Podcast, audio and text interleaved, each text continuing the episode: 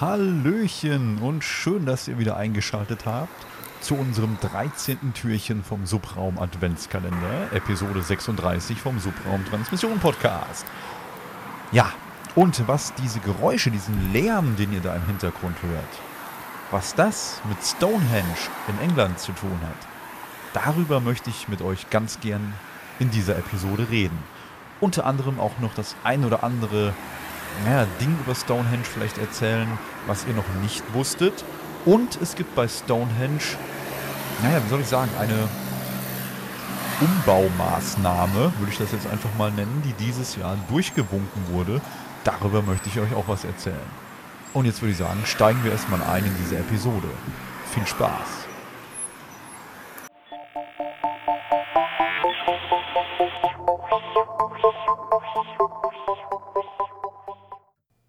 Vielleicht sollten wir zu Anfang erstmal die Frage klären, für alle, die davon noch nichts gehört haben, mag es ja wahrscheinlich vielleicht sogar wirklich geben da draußen.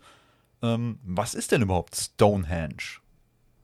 Stonehenge ist ein vor circa 4000 Jahren, sprich in der Jungsteinzeit errichtetes und mindestens bis in die Bronzezeit genutztes Bauwerk. Die Experten sprechen hier so in etwa von 1600 vor äh, Christus.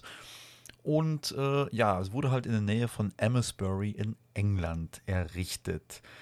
Das ganze Ding besteht aus einem ringförmigen Erdwall, in dessen Inneren sich verschiedene, ja, um die Mitte herum gruppierte Formationen aus bearbeiteten, teils unbearbeiteten Steinen befinden. Ja, die sind halt relativ groß. Ähm, die Steine selber nennt man Megalithen. Ich glaube, die haben in etwa so eine Größe von 4,1 Meter. Also schon wirklich ziemlich beeindruckend, wenn man davor steht. Und selbst die schiere Größe der Steine ist ja noch nicht mal wirklich das Beeindruckende, sondern wenn man davon ausgeht, dass die Steine im Schnitt zwischen ja, circa 25 und 50 Tonnen schwer sind, da kann man sich schon fragen, a, wie haben die die Steine damals dahin bekommen? Und b, wie haben die die Teile hingestellt? Und das Schöne an der Bauweise ist, die sind ja ringförmig angeordnet, aber ich möchte das jetzt hier im Podcast gar nicht zu sehr ausführen. Ähm, das werden wir auf jeden Fall mit Bildern verlinken. Fakt ist, die Teile sind halt ringförmig angeordnet und dann gab es, hm, wie soll ich sagen, rechts und links einen Stein und dann einen sogenannten Deckstein, der dann im Prinzip nochmal oben drauf stand oder drauf, drauf ähm, ja, gelegen hat. Und dann gab es dann so etwas ähnliches wie eine Nut- und Federverbindung, die dann ähm, ja, der, der, der Deckstein hatte im Prinzip, wenn die so hufeisenförmig da gestanden haben, hatte der an der Unterseite sowas wie zwei Löcher eingearbeitet. Und an, auf den tragenden Steinen, die stehen, oder auf den Säulen, wie man das nennen möchte, die hatten dann im Prinzip sowas wie ein Zapfen und da lag dann dieser Deckstein drauf. Und das, ne, das ist schon Wahnsinn. Wie die das früher alles ausgearbeitet haben, kann man sich heutzutage so kaum vorstellen. Aber wie gesagt, das verlinke ich euch dazu. Ähm, Fakt ist, die haben auf jeden Fall das Bauwerk wohl 1600 vor dem Jahre Null verlassen. Und was wir auch wissen, beziehungsweise ähm, wissen, dass wir es nicht wissen, wofür das Bauwerk wirklich genau genutzt wurde. Klar, was immer am einfachsten ist, für irgendwelche Opferrituale und religiöse Geschichten. Ne, das ist ja klar, das kommt ja irgendwie immer. Ähm, was aber dann wohl auch noch festgestellt wurde, dass es da so gewisse Ausrichtungen gibt. Und zwar ganz egal, ob das hm, ja, Bauwerk jetzt quasi sowas war wie ein Selbstporträt eines urpolitischen Bündnisses zwischen zwei ehemals verfeindeten Stämmen, eine Begräbnisstätte oder halt ein astronomisches Observatorium inklusive eines Kalenders für die Ernte- und Saatzeiten oder eventuell auch einfach nur eine religiöse Kultstätte. Und zwar ist das jetzt auch ganz egal, was es jetzt letztendlich gewesen ist. Fakt ist, den Erbauern dieses Monuments ist es gelungen, die Hufeisen und die ihren Öffnungen senkrecht vorangestellten Steine exakt auf den damaligen Sonnenaufgang am Tag der Sommerwende auszurichten. Und was jetzt hier wohl laut aktuellen Erkenntnissen der Forschung und Wissenschaft bekannt wurde, ist, dass diese ja, Stelle, wo Stonehenge jetzt steht, seit ja jetzt ungefähr gut 5000 Jahren mit diesen Steinmonolithen, ja, das hat da wohl nicht immer so ausgesehen. Hm, die Steine sind halt, wie gesagt, erst ungefähr ja, so um 3000 vor dem Jahre Null dort äh, aufgestellt worden. Und Laut aktuellen Erkenntnissen ist jetzt wohl festgestellt worden, dass diese Stelle schon vor circa 11.000 Jahren irgendwie eine besondere rituelle Bedeutung für Menschen hatte. Ebenso konnte man in diesem Jahr, also sprich jetzt hier in 2020, wohl auch nachweisen, dass etliche der ja, 25 bis 50 Tonnen schweren Steine aus dem 30 Kilometer nördlich gelegenen Steinbruch in der Nähe von Marlborough kommen. Das haben dann geochemische Tests ergeben. Ja, das ist dann so in etwa die grobe Geschichte von Stonehenge. Da gibt es noch viel, viel mehr zu sehen und zu lesen. Verlinken wir euch natürlich alles in den Show Notes. Mm, aber warum ist das jetzt für heute interessant? Und was wird da heute schon wieder gebaut? Das möchte ich euch jetzt gerne noch berichten.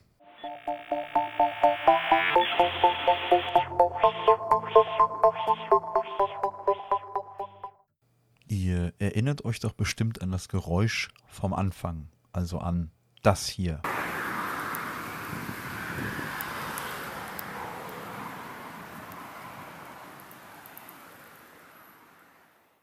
So in etwa hört sich das für die Touristen an, wenn sie ja einen Stonehenge-Besuch machen, für den sie erstmal, wie ich finde, ziemlich teuer Eintritt bezahlt haben. Ich glaube, wenn ich es richtig im Kopf habe, ein aktuelles Ticket kostet für einen Erwachsenen 22 Euro und ja, wenn man so einen Besuch machen möchte, so eine geführte Tour für ja, Sonnenaufgang oder Sonnenuntergang, ist man da, glaube ich, locker über 160 Euro los. Wahnsinn.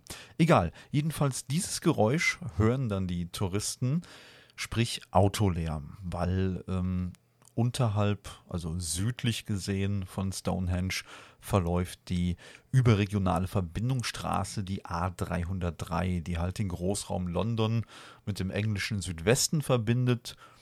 Und ja, die soll jetzt demnächst noch vierspurig ausgebaut werden. Allerdings nicht mehr als oberirdische Straße, sondern als Tunnel. Und hier gab es schon lange, lange Jahre ähm, ja, Debatten, ob das so gut ist. Und äh, ja, da möchte ich gerade mal ein bisschen drauf eingehen, wieso, weshalb, warum es da Ärger gab und wie jetzt so aktuell die Lösung aussieht. Ich versuche das jetzt mal einigermaßen kompakt zusammenzufassen für euch. Und zwar sieht das halt so aus, der aktuelle Plan. Dass, wie gesagt, diese Autobahn, die jetzt aktuell unter Stonehenge langläuft, ist aktuell an diesem Stück zweispurig. Das ist ähm, von Stonehenge gesehen auf der östlichen Seite und da wird es dann von vierspurig auf zweispurig geändert, läuft dann unterhalb von Stonehenge zweispurig weiter und wird dann ein Stück weiter äh, Richtung Westen dann irgendwann wieder vierspurig. Und jetzt ist es so, das sind wohl ungefähr so ein Teilstück von 13 Kilometern, was dann komplett umgebaut werden soll, auch auf vierspurig, weil es hier öfters zu Rückstaus kommt. Das ist wohl somit das größte Problem an der Geschichte. Und es ist immerhin so nah äh, an Stonehenge, dass man von der Autobahn aus dann unter anderem auch Stonehenge sehen kann. Weshalb es dann auch immer wieder zu, zu Rückstaus kommt, weil die Leute natürlich vielleicht auch eben das Handy aus dem Fenster halten und mal ein Foto machen, wenn sie nicht aus der Ecke kommen und für das äh, neu ist irgendwie. Alles verständlich, soweit, so gut.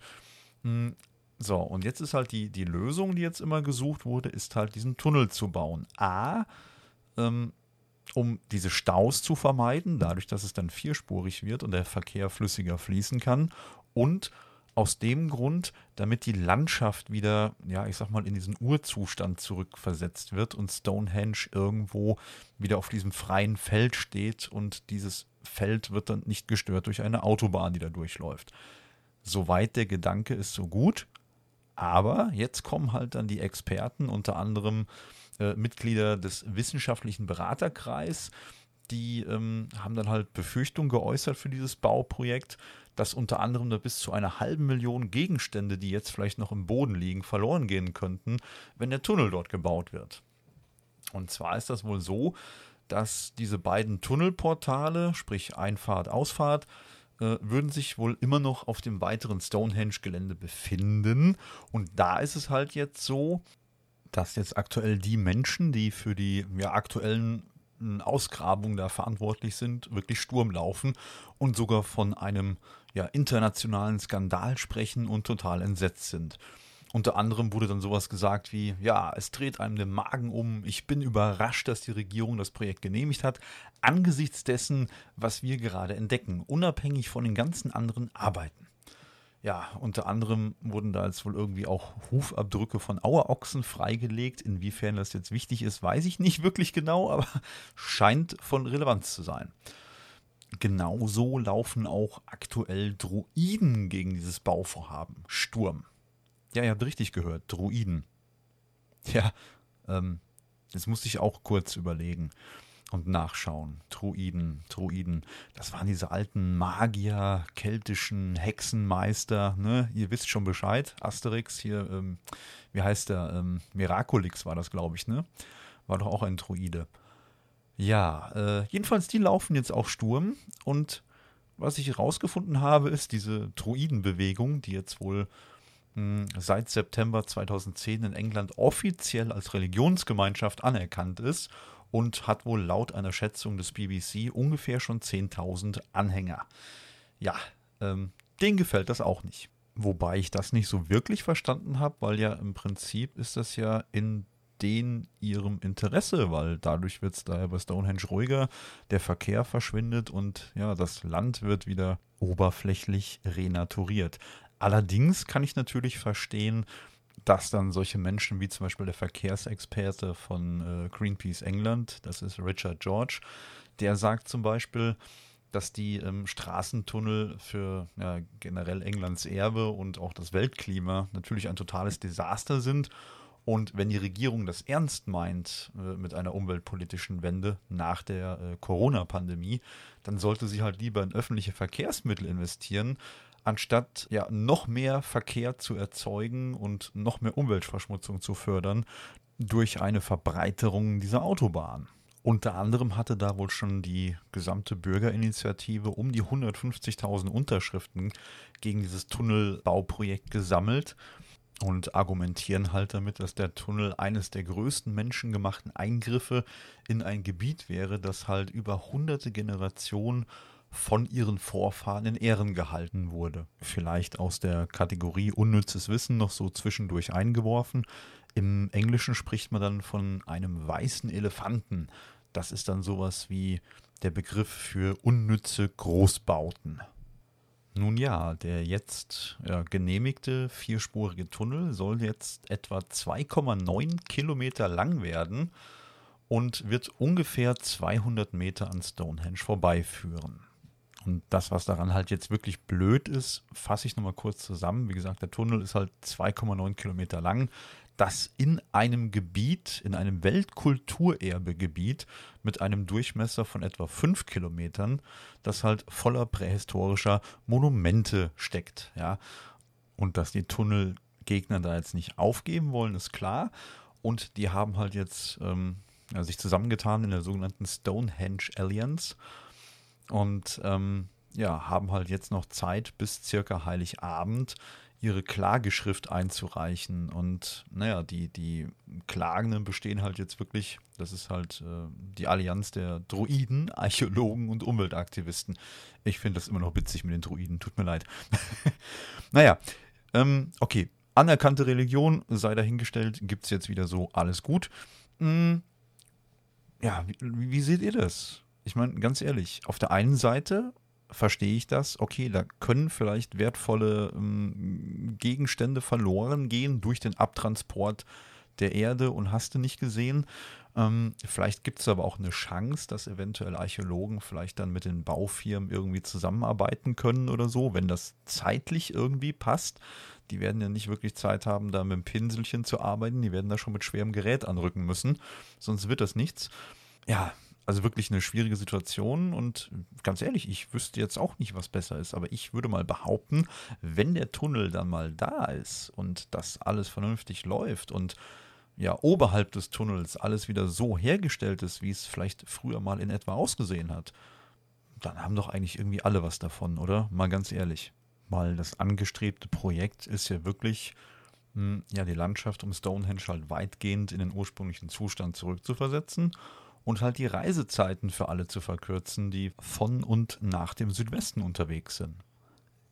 da ich meine ja, guten 15 Minuten jetzt schon wieder voll habe und es wirklich nicht so einfach ist, Wissen zu komprimieren, stelle ich immer wieder fest, ähm, beende ich diese Episode doch einfach mit den Worten der obersten Denkmalschützerin Kate Mavor, die im Guardian sagte, wenn die lärmige und aufdringliche A303 durch einen Tunnel ersetzt wird, kann Stonehenge sich mit der frühgeschichtlichen Umgebung wieder vereinigen und künftige Generationen können diese Weltwunder besser verstehen und schätzen. Habt eine gute Zeit, hört einen guten Podcast, umgebt euch mit netten Menschen, hört morgen bei Martin wieder rein, macht's gut. Ciao.